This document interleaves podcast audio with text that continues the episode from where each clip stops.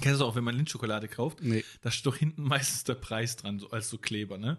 Ja, Und stimmt. dann kaufen das manche so als Geschenk oder so. Dann vergessen die diesen Preis. Vergessen. Oh. hab Weißt du, ich jetzt- das machen die mit Absicht? Also 5,99 oder so, das lässt man doch nicht dran.